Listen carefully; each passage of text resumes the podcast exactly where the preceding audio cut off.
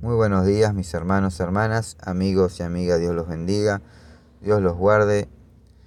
Le doy gracias a Dios por la vida de cada uno de ustedes. Gracias por renovar su misericordia en esta mañana y por permitirnos compartir juntos eh, un nuevo tiempo de intimidad con Él. Amén.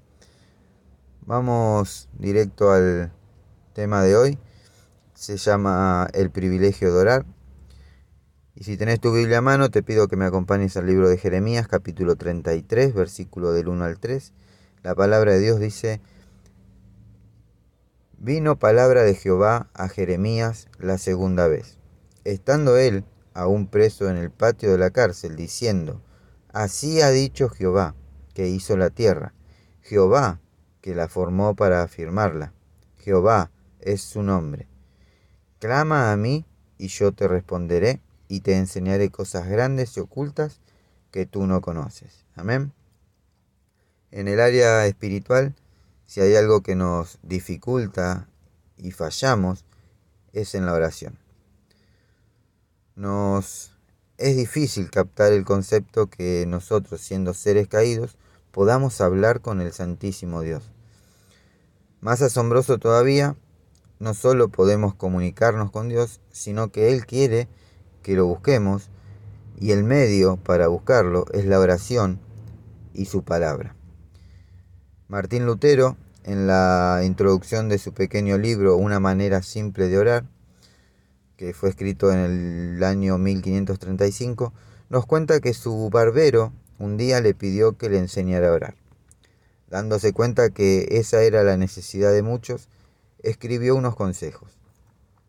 Al barbero específicamente le dijo, Haz que la oración sea tu primera tarea al levantarte en la mañana y la última al acostarte. A la vez, la oración no debe eh, distraerte. Es indispensable que en tu trabajo te concentres, porque un buen, un buen barbero pone su atención, su pensamiento, sus ojos en lo que está haciendo. Se concentra en la navaja y en el pelo. No se olvida a qué punto ha llegado en el corte o en la barba que está afeitando. Si pierde su atención, si habla demasiado, si permite que su mente se fije en otras cosas, seguramente que va a cortar parte de la boca, la nariz, la oreja o el cuello de su cliente. Así es que si hemos de hacer algo bien, esto incluye la oración, requiere que prestemos toda nuestra atención y que hagamos uso de todos nuestros sentidos puesto que la oración es el hombre en comunicación con Dios. Conlleva dos aspectos indispensables. Primero, nosotros hablando con Dios. Y segundo, Dios hablando con nosotros. Creo que practicamos muy bien, más que bien, bastante bien el primer paso. Pero el segundo, lamentablemente no. Hermano, hermana, examinemos ¿Cómo es nuestra oración?